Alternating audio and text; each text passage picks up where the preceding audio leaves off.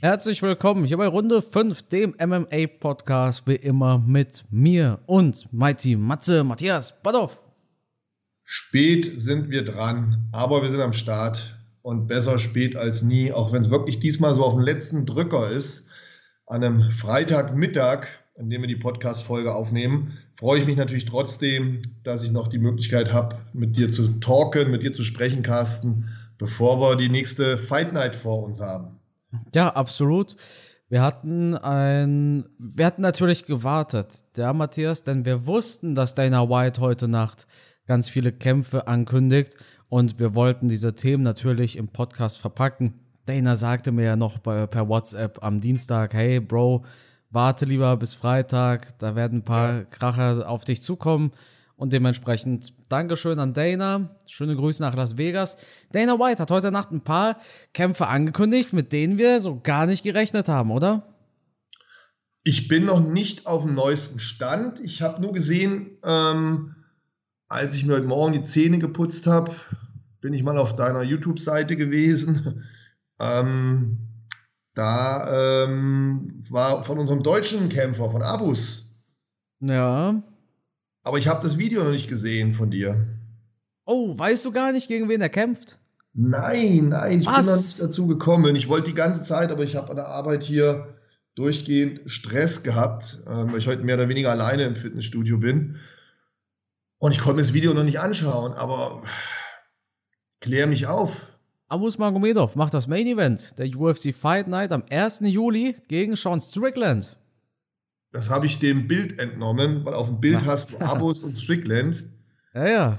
Da dachte ich, aber ohne Scheiß, ich dachte mir, der, der kämpft doch nicht gegen Strickland. Das halte ich nicht Er kämpft gegen Strickland.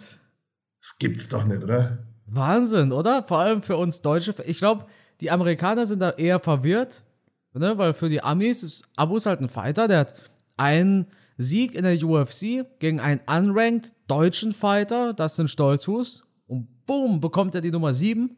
Aber für uns deutsche Fans, wir denken uns, geil, Alter. Genau das wollten wir doch eigentlich sehen.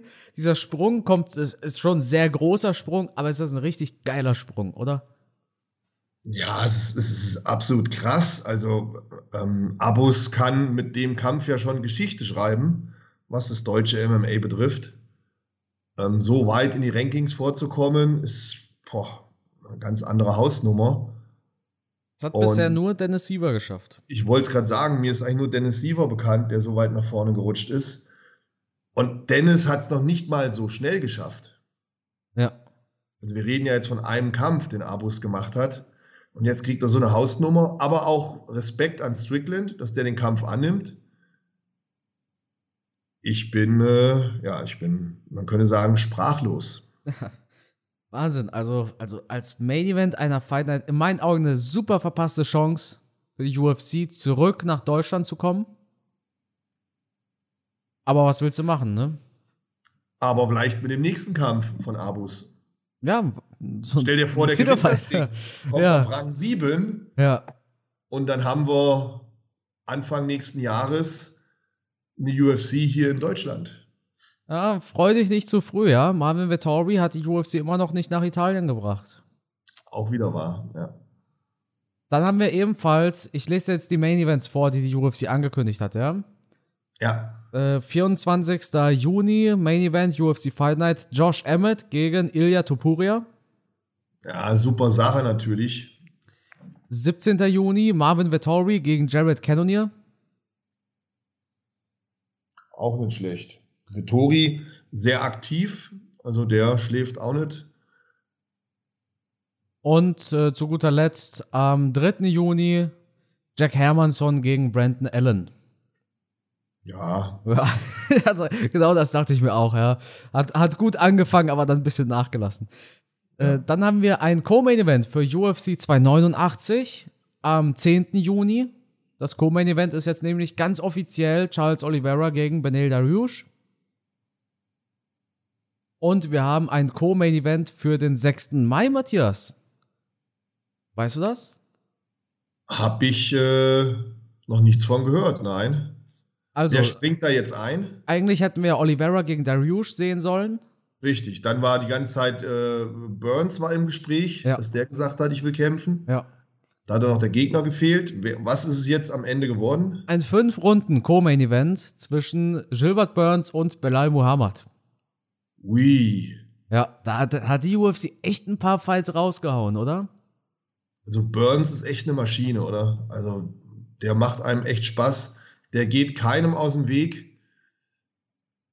Der setzt eigentlich das um, was andere Kämpfer sehr oft sagen, gegen jeden zu jeder Zeit. Aber Burns ist halt wirklich so ein Typ, der macht das auch. Aber Matthias, denkst du nicht, es ist ein Fehler? Denn wir hatten das vor ein paar Monaten bei Jessica Andrade. Weißt du noch? Erinnerst du dich? Da hat Jessica Ja, ja. Andrade auch so schnell wieder gekämpft und du hast gesagt, oh, glaubst du, das ist keine gute Idee? Wie denkst du jetzt bei Burns? Ich, ich habe ich hab gesagt, das ist keine gute Idee. ja, ja, ja, genau.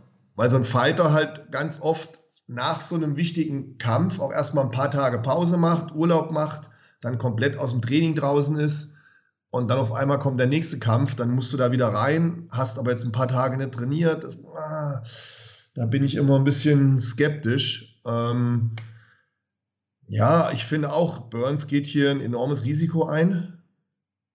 Ich denke, am Ende wird das Geld verlockend gewesen sein und wahrscheinlich das Angebot von der UFC, dass man hinter verschlossenen Türen gesagt hat, pass auf, mach den Kampf, der Sieger von dem Kampf kriegt als nächstes die Titelchance oder in naher Zukunft die Titelchance. Das darf eigentlich auch gar nicht anders laufen. Du kannst niemand anders den Titelfight geben, oder? Es läuft darauf hinaus, dass, dass äh, Burns oder Belal, dass einer von beiden dann auch einfach mal an der Reihe ist. Muss dann so Ja. sein, oder? Dana hat ja sehr stark an Covington festgehalten. Aber wenn Belal Muhammad mit zwei, drei Wochen Vorbereitungszeit und Burns da reinspringen und das Co-Main-Event retten, du musst sowas eigentlich, wenn du so, so gut platzierte Fighter hast, wie Burns und Belal, du musst dem Sieger davon einen Titelfight geben. Belal Muhammad dürfen wir auch nicht, auch nicht ähm, unterschätzen. Der Typ hat ja gefastet und hat trotzdem trainiert. Er trainiert während seiner Fastenzeit, weil er einen Teamkollegen vorbereitet hat.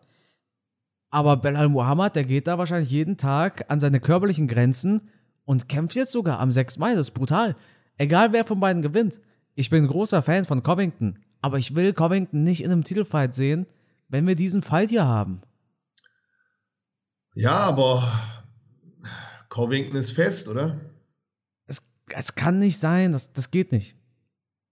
Vor allem noch eine Sache, die UFC hat ebenfalls ein London-Event angekündigt, ne? Jetzt für Juli. Aber Edwards sagte in einem Interview, ich glaube mit Sky, ähm, sie, sie, er will nicht im äh, Sommer kämpfen, es sei denn, er kriegt die fette Kohle. Und wenn Leon Edwards nicht im Sommer kämpft, dann machst du daraus auch kein Pay-Per-View. Und die UFC hat tatsächlich jetzt für Juli, für London, eine Fight Night angekündigt. Das Mhm. bedeutet, Edwards wird im Juli nicht kämpfen. Ja, spannend. Bin mal gespannt, was da am Ende rauskommt. Wir haben ebenfalls einen äh, Boxkampf, der angekündigt worden ist. Weißt du das? Ich muss gerade nur mal meine, meine Fakten hier checken, ob das Ganze wirklich offiziell offiziell ist.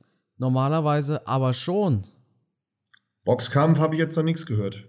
Am 22. Juli, auch in Großbritannien, im Wembley Stadium. Weißt du Mhm. wer? wer? Wer boxt denn wohl im Wembley? Er kann nur ein großer Fight sein. Mhm. Das kann nur Tyson Fury sein. Eigentlich schon, ja. Und er trifft am 22. Juli auf Andy Ruiz. Das überrascht mich jetzt. Ja. Das, Das, das, also, also das ist, das ist der Fight, der aktuell feststeht. also Glückwunsch an Ruiz, dass er den Kampf bekommt. Für mich aus Sicht von Fury absolut unlogisch. Nee, ach so, ähm, meinst du der Typ, der äh, zuletzt gegen Derek Chisora und Dylan White geboxt hat? Na, rein sportlich gesehen kann es doch für Tyson Fury nur eine Herausforderung geben. Ja, klar. Gegen Usyk zu boxen. AJ. Was, was motiviert dich denn als angeblich bester Boxer der Welt gegen Andy Ruiz zu kämpfen? Ja, der ist super. Der, ich will den nicht schlecht reden, um Gottes Willen. Aber das macht ja deine, deine Legacy nicht besser. Ne? Entscheidend für, für seinen Namen wäre halt wirklich nochmal gewesen, Usyk zu kämpfen, um halt alle Titel miteinander auch zu vereinen. Aber das ist jetzt wieder so ein Kampf, da kannst du ja eigentlich nur verlieren als Tyson Fury. Aber Matthias, ähm, du guckst ja gern Paw Patrol, ne? Ja. Guckst du auch SpongeBob? Nein, so weit sind wir noch nicht. Hast du früher SpongeBob geguckt als Kind? Nein, habe ich nicht geguckt. Ach so, nee. Als du ein Kind warst, da gab es SpongeBob ja noch lange nicht. Nee, ja, ja, schön. ja, schön die Eier drehen. Äh, kennst du Mr. Krabs? Sagte der was? Nee, nee. Der, der Mr. Krabs steht vor allem auf eine Sache und das ist Geld. Ah, Tyson ja, Fury schafft es, so viele Leute ins Wembley. Also es gibt zwei Arten von einem Wembley. Es gibt, glaube ich, einmal die Wembley Arena und einmal das Wembley Stadium. Und Rules gegen Fury soll Wembley Stadium sein. Wie viele passen da rein? 60, 70.000? Und Tyson ja. Fury macht mit Andy Rules diese Halle voll. Der wird sie auch mit Usyk voll machen. Und Tyson Fury will vor dieser Halle gewinnen. Dementsprechend, hey, warum sollte er sich jetzt ein Risiko eingehen, wenn er die gleiche Kohle gegen einen schwächeren Gegner bekommt? Das, darum ja. geht's. Fury hat bei so vielen Fans sowieso schon seine fest zementierte Legacy. Da ist es ja egal, Box jetzt gegen AJ, gegen Usyk, nochmal gegen Klitschko. Er war der klitschko Aber so ein Fight gegen Ruiz, so, du darfst sowas auch nicht auf die leichte Schulter nehmen. Das haben wir ja bei AJ gesehen. Ja, ich glaube nicht, dass Tyson Fury je einen Fight auf die leichte Schulter genommen hat. Deshalb hat er auch noch nie verloren. Weißt du? Ja, aber es gab, es gab auch schon Kämpfe, wo er, wo er ein bisschen unglücklich aussah. Naja, klar. Auch wo es vielleicht knapp war. Ja. Die besten Kämpfe, wo er halt richtig stark aussah, war halt immer gegen starke Gegner. Ne? Gegen Wilder, gegen, äh, gegen Klitschko. Und zwischendurch hat er halt immer mal so Money-Fights gemacht, wo er mir eigentlich nicht gefallen hat, wo man gedacht hat, wie, das ist, das ist der beste Boxer der Welt. Also schwierig. Ich hätte halt gerne einfach nochmal das große Ding gesehen. Jetzt gegen Andy Ruiz ähm, kickt mich das nicht wirklich.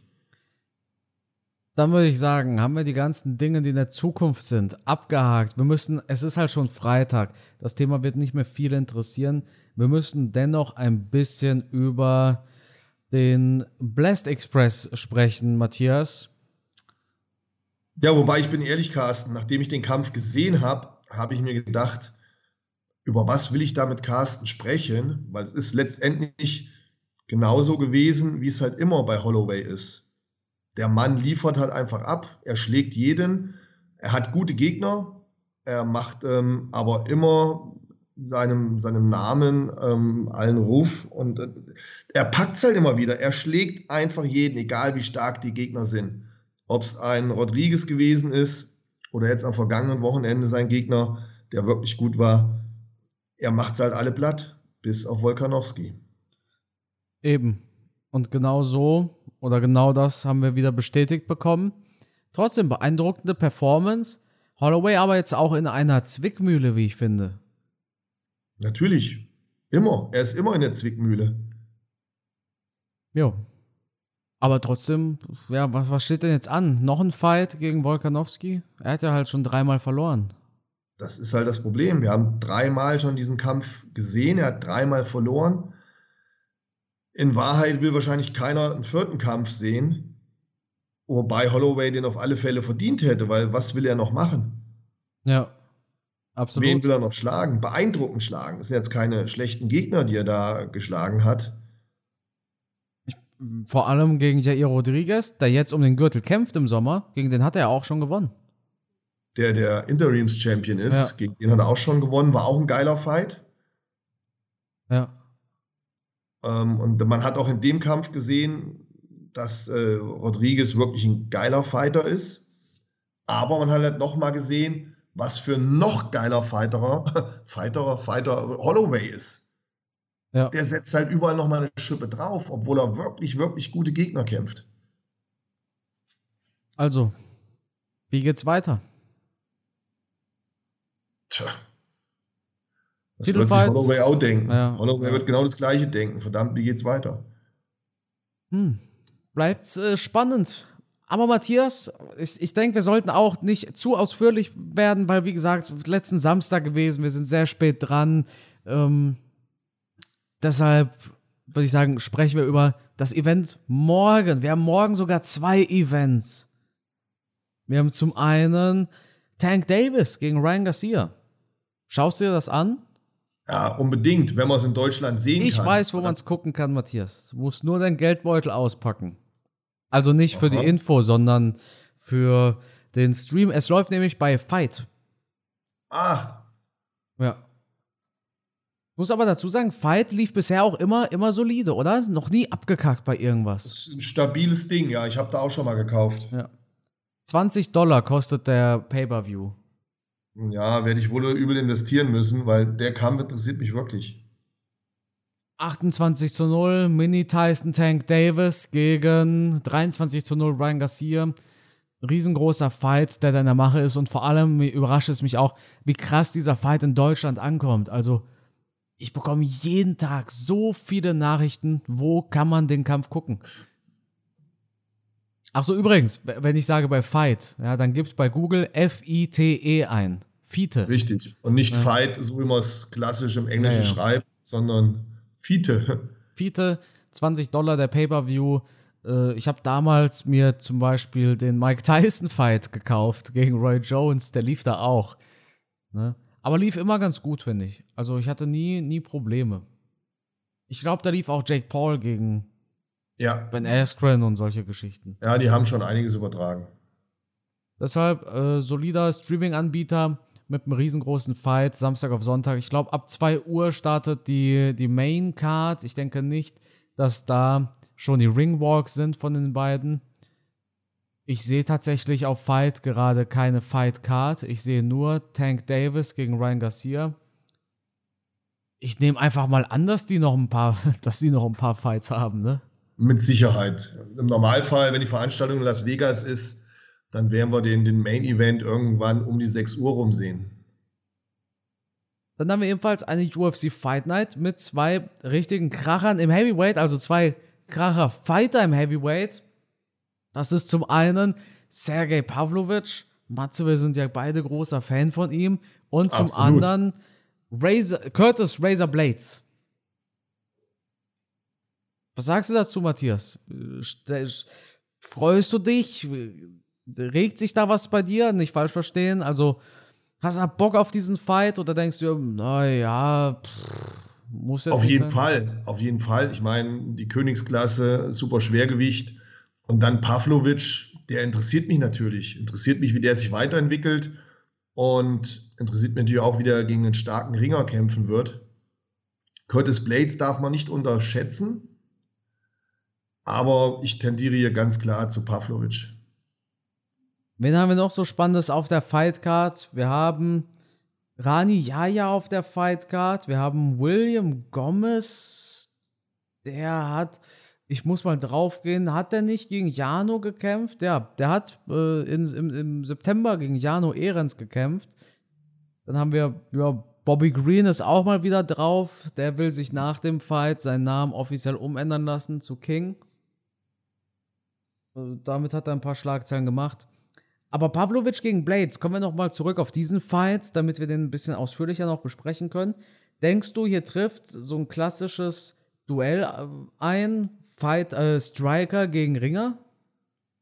Vom Grundprinzip her ja. Also auf alle Fälle, boah, im Striking, im Stand gegen so einen Russen zu kämpfen, das würde ich tunlichst vermeiden. Und wir haben mit Curtis Blades, glaube ich, den besten Ringer in der UFC. Ich glaube, keiner hat mehr Takedowns geschafft wie er.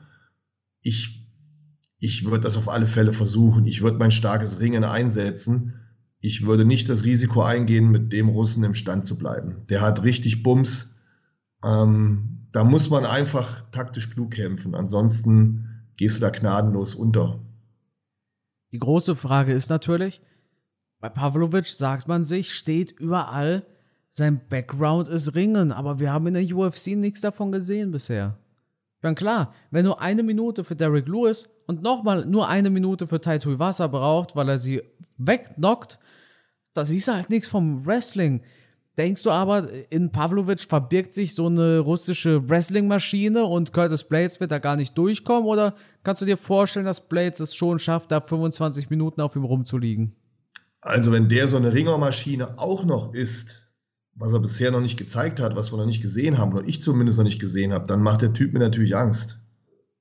Ja. So viel, so viel Power in Fäusten und dann noch ringen können, das ist natürlich echt eine gefährliche Kombination es wäre nicht abwegig. Ich meine, Russland hat extrem viele starke, sehr gute Ringer.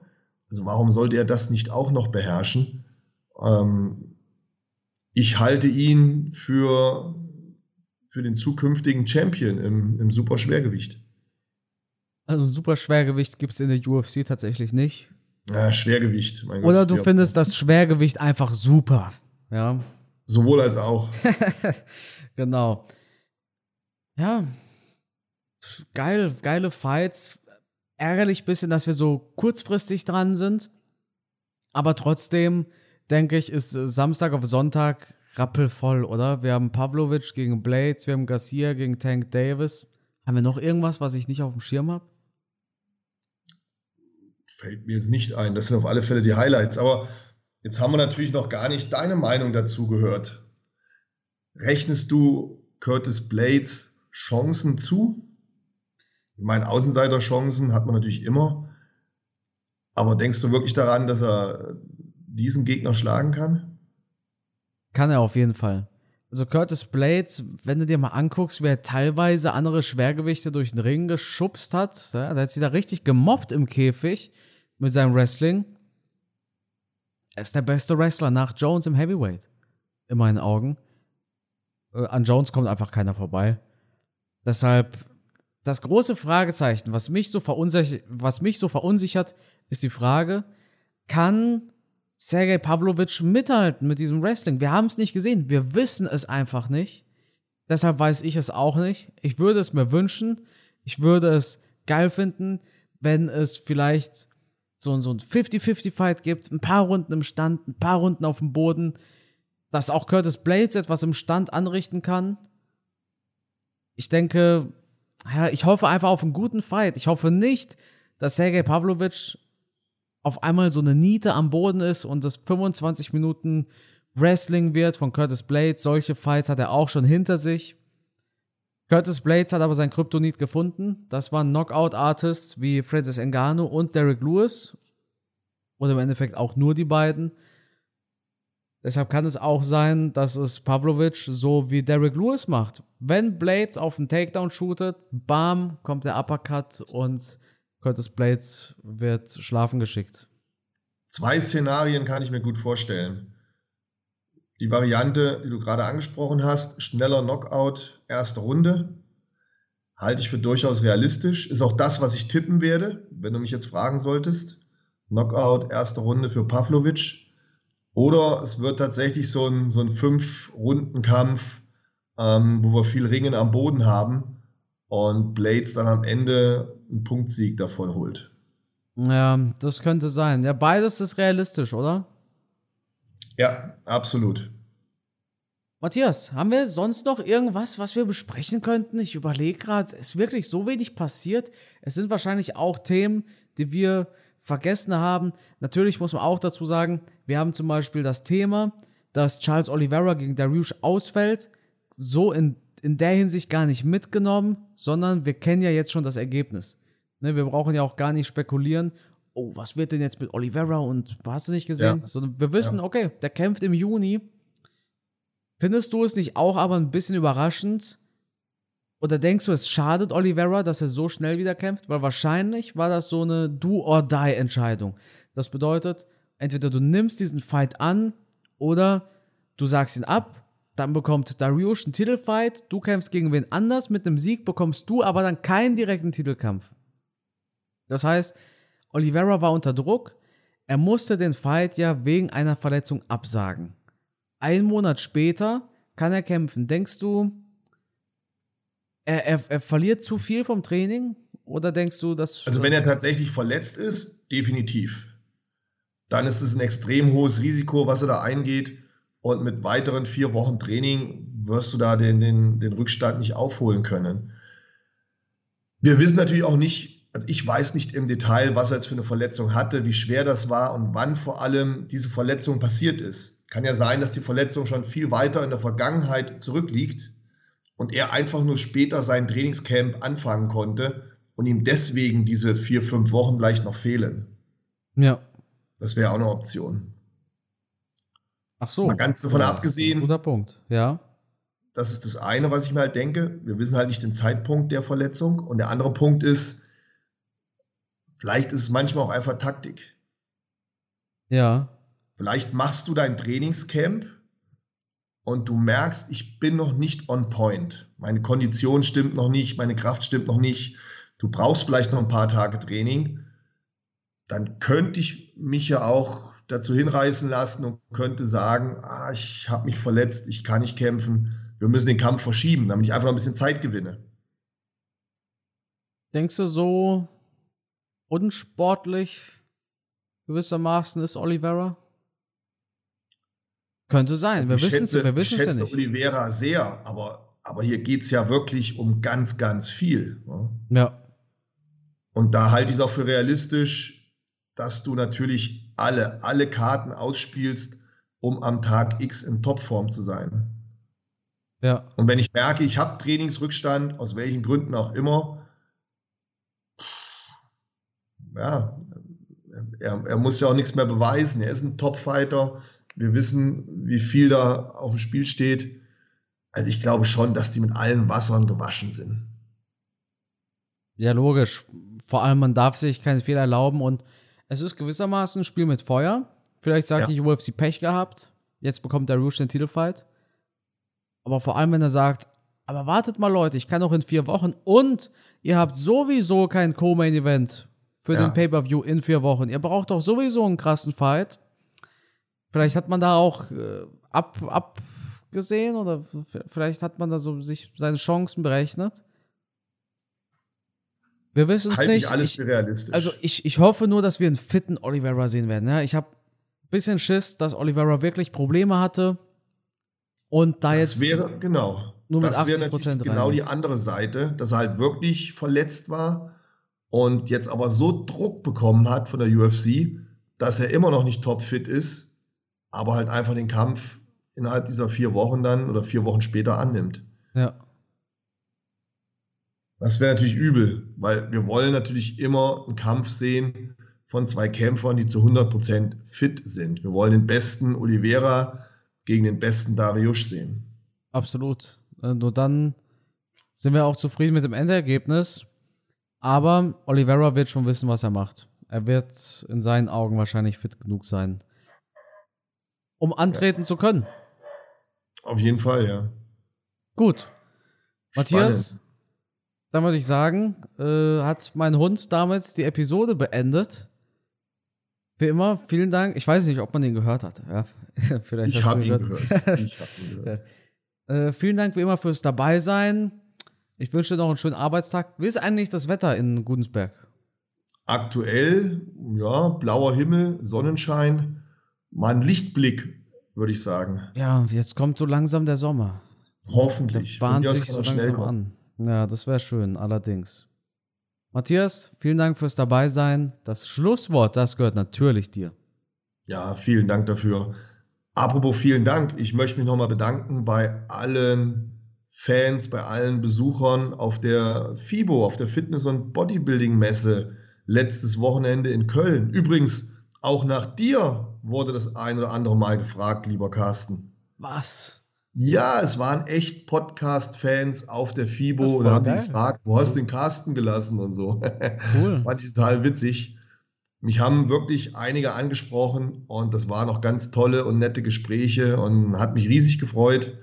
Hab da fachsimpeln können mit dem einen oder anderen und die haben auch gesagt, das musst du unbedingt ansprechen im Podcast. Ne, wir wollen da, ne, sag ich, mache ich im nächsten Podcast, werde ich das definitiv ansprechen. und wirklich super. Also mittlerweile hat unser Podcast doch einen gewissen Bekanntheitsgrad.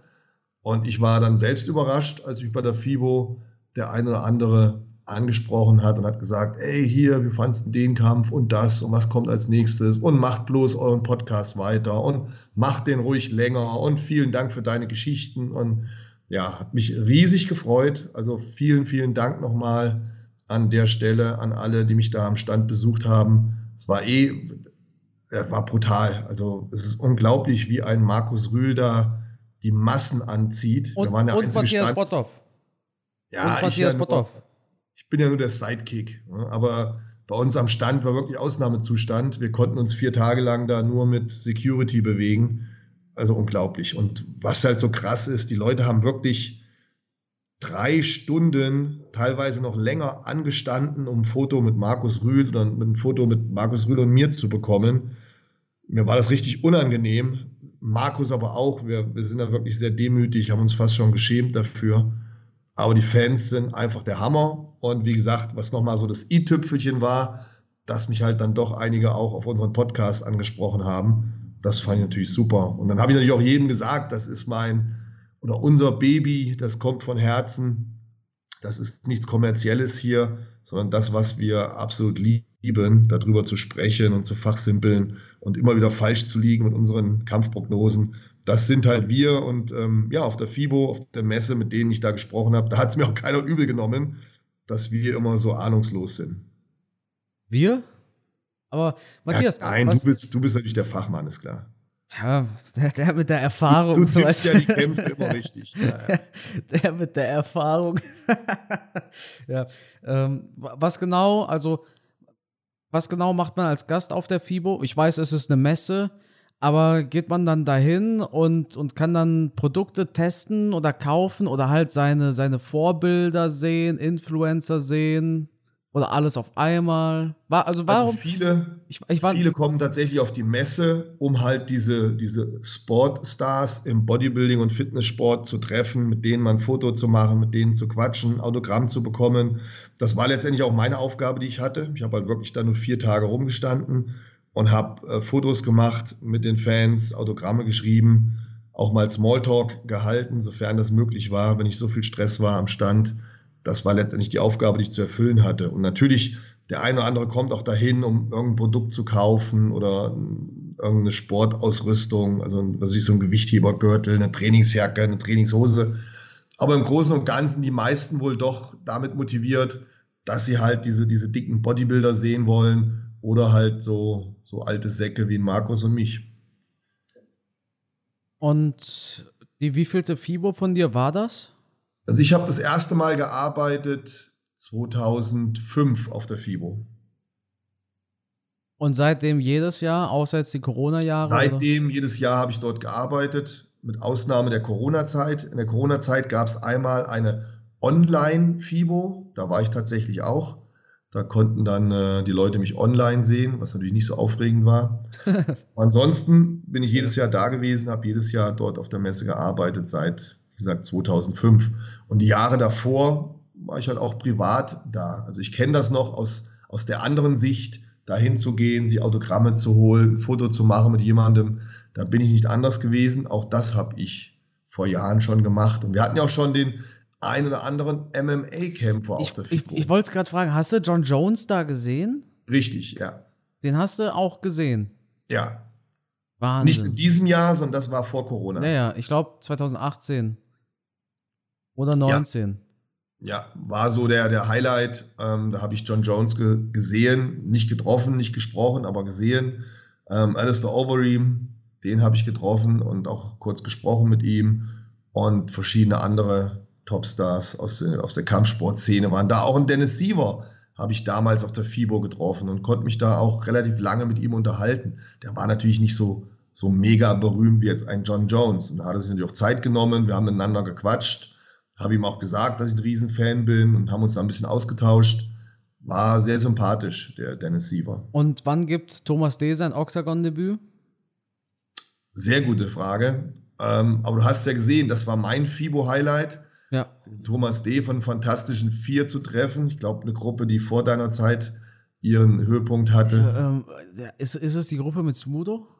Ja, genau. Ist er auch? Oh, den kenne ich. Ja, ja, ja. Also mega, dass der da an den Stand gekommen ist und, und ein Foto haben wollte. Ähm, ja, ja, und tatsächlich, wir haben dann einen Tag später noch mit ihm Sprachnachrichten ausgetauscht. Und ja, wir wollen mal mit ihm trainieren. Er hat wohl ein eigenes kleines Studio bei sich im Keller und da werden wir mal besuchen. Denkst du? Gibt es da ein YouTube-Video von? Also weißt du, weißt was mich mal interessieren würde? Ähm, denkst du, der, der ist, der ist, wie soll ich sagen, also ernsthafter Fan und kommt da als Fan hin oder weil er natürlich weiß, hey, das sind auch in Anführungszeichen Promis. Nein, der kommt, der kommt als Sportfan dahin. Ja? Ja, ja, ja, ja. Der hat wohl Markus Rühl auch vor vielen Jahren schon mal getroffen. Da war der auch schon Bodybuilding-Fan. Also der, der scheint sich ja. wirklich auch für den Sport zu interessieren. Und wenn er einen Fitnessraum im Keller hat, dann spricht es ja auch dafür, dass er trainiert. Ja, und er hat jetzt auch in seiner Instagram-Story war es, war es Instagram-Story oder war es ein Post, hat er schon gesagt, ja, demnächst kommt äh, Markus Rühl hierher zum Training, ich muss jetzt richtig Gas geben. Und er hat da unten so sein Räumchen gefilmt, wo er trainiert. Ja. Musst aber auch mitgehen. Ja, ich ist eigentlich geplant, dass ich mitgehe, ja. Du gehörst ja auch dazu, Matthias, weißt du? Das, du, ähm, du, du, du, du, du, redest einfach nicht immer so, so, so viel Quatsch im Posi Also, also ne, du, du, du, weißt, wie ich es meine. Markus Rühl ähm, ist, halt, ist halt vor allem jetzt in, in den letzten Jahren, also ich, ich bin ehrlich, ich kenne Markus Rühl nur durch diese Online-Clips. Ne? Ich war ja nie ähm, ein wahnsinniger Bodybuilding-Fan, vor allem, weil es ja auch Jahre her ist, seine aktive Zeit. Äh, das geht vielen so, ja. Und ähm, findest du eigentlich auch, das Publikum hat sich geändert auf der FIBO? Also, da, das vor allem, also findest du zum Beispiel, du hast es jetzt bei Markus Rühl erlebt, ist das Interesse jetzt sehr viel größer an Markus Rühl als noch vor fünf Jahren? Das Interesse ist größer geworden, erstaunlicherweise, ja. Und das Publikum hat sich geändert. Ne? Es sind halt jetzt viel mehr junge Leute, das hast du früher so nicht gehabt. Ne? Sicher, also ich, ich erinnere mich an früher, also 2015 oder sowas. K kennst du, sagt dir der Name Karl S. etwas?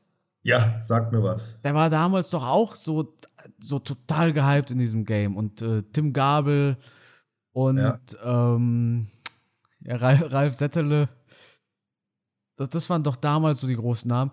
Also von denen habe ich heute zum Beispiel nichts mehr gehört, tatsächlich. Ich Aber das, die, die, Zeit wandelt sich und das ist ja das Beeindruckende. Ähm, es gibt so viele, die waren vor fünf, sechs, sieben, acht Jahren der, der, der, der, der Shit im positiven Sinne. Von denen hört man heute verhältnismäßig wenig. Und dann gibt es so, solche Leute wie du oder Markus Rühl. Du bist jetzt seit 15 Jahren oder noch länger auf der FIBO und die Leute interessieren sich immer noch für dich. Das ist der ich Wahnsinn ich kann es selber nicht verstehen, ehrlich. Ich denke jedes Jahr, ja, jetzt fährst du mal auf die FIBO, aber es kommt bestimmt keiner mehr zu dir. Und dann kommen die Leute doch wieder zu dir. Also es ist faszinierend. Man kann da einfach nur demütig und dankbar sein für. Wurdest du eigentlich mal außerhalb von Gudensberg und außerhalb von einem, von einem Event erkannt? Kann auch, kann witzigerweise, auch. Kann, witzigerweise oft selbst wenn du, wenn du einkaufen gehst oder wenn ich im McDonalds sitze, ähm, und dann sehe ich schon, wie die Leute gucken und dann oftmals kommt dann schon jemand ganz freundlich und sagt, hey, ähm, Sie sind doch der so und so und äh, macht es Ihnen was aus, ein Foto mit Ihnen zu machen. Das kommt tatsächlich relativ oft vor. Beim Markus natürlich noch wesentlich öfter, weil ich mit Markus zusammen unterwegs bin egal in welchem McDonalds wir sind, egal an welcher Tankstelle wir sind, da wirst du überall angesprochen. Da sind wir so die Dick- und Doof-Nummer oder die Bud Spencer und Terence Hill-Nummer. Das kommt immer und immer wieder vor. Und ja, auch mich alleine tatsächlich sprechen Leute an und es ist, ähm, ist schön, ist ein Kompliment für mich. Das freut mich und ähm, ähm, versuche ich auch immer mit möglichst viel Respekt den Leuten gegenüberzutreten und auch mit jedem dann ein Foto zu machen und mir die Zeit zu nehmen. als du mit Bodybuilding angefangen hast, hast du gedacht, dass in, in 20 Jahren dich Leute auf der Straße ansprechen und sagen, hey, ja. du bist doch der Bodybuilder? Als du so das Niemals. erste Mal gepumpt hast? Niemals, nein. nein. Wahnsinn, oder? Was man mit harter Arbeit. Fernab jeglicher schafft. Vorstellung. Dass es ja. dann irgendwann so gekommen ist. Und normalerweise würde sich ja jetzt keiner mehr für mich interessieren. Das ist mal die positive Seite der sozialen Medien, ähm, dass du halt dadurch immer noch einen gewissen Bekanntheitsgrad hast durch die YouTube-Videos, ähm, durch Instagram, durch Facebook und dann natürlich auch klar durch meine Freundschaft, durch Markus Rühl, die vielen Seminare, die wir geben. Wir sind viel unterwegs. Das wird natürlich gestreut in den sozialen Medien. Das hält uns halt noch so ein bisschen am Leben. Ansonsten würde sich, glaube ich, kein Mensch mehr für uns interessieren. Ja, klar. Weil vom mein, Wettkampfsport sind wir ja schon zehn Jahre weg. Ja, klar. Ich meine, früher hast du halt nur die Leute gesehen, die ganz oben waren, aktiv, die auf der Bühne standen. Ja. Du hast ja nichts mitbekommen, was passiert hinter den Kulissen bei Matthias Botthoff. Aber ja. jetzt hast du durch Social Media so einen richtigen Einblick hinter die Kulissen und weil du, ähm, du, du, du, mal als Beispiel, du siehst jetzt jemanden im Fernsehen und denkst dir, okay, cool, und dann gibst du seinen Namen auf Social Media ein und du bekommst so, so ein bisschen persönlichen Bezug zu dieser Person. Du ja. folgst ihm und dann ist er dir vielleicht sympathisch, du bist zum richtigen Fan. Früher war das nicht so. Früher, du hast ja gesagt, du hast früher diese UFC-DVDs immer geschaut. Jetzt stell dir mal vor, im Main Event Chuck Liddell und Tito Ortiz. Heutzutage könntest du sagen, boah, krass, dieser Chuck Liddell ist voll krass. Ich, ich folge dem jetzt bei Insta, weil, weil ich den so feier. Aber früher hätte Chuck Liddell dann einfach nicht mehr gekämpft. Wie hättest du ihn denn so, ich sag mal, verfolgen sollen? Wie hättest du denn ja. up to date bleiben sollen mit ihm? Aber gut. Matthias, kann es sein, dass du jetzt einen Termin hast?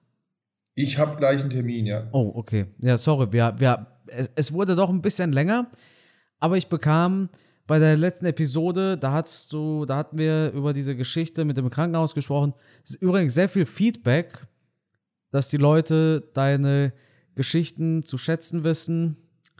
Und dementsprechend ist das der Runde 5 Podcast mit Matthias Botthoff und Kampfgeist MMA. Nicht umgekehrt.